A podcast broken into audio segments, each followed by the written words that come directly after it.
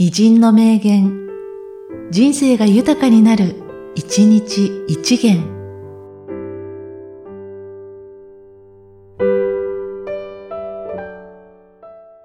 10月22日、岩田和夫。平凡の凡を重ねよ。いつかは非凡になる。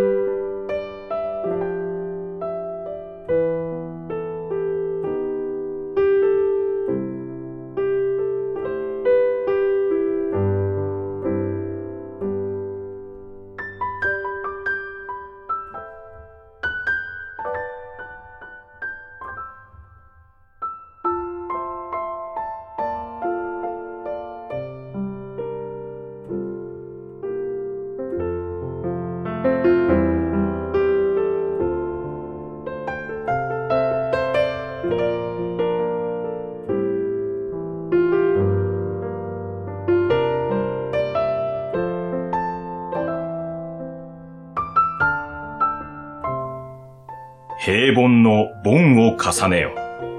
いつかは非凡になる。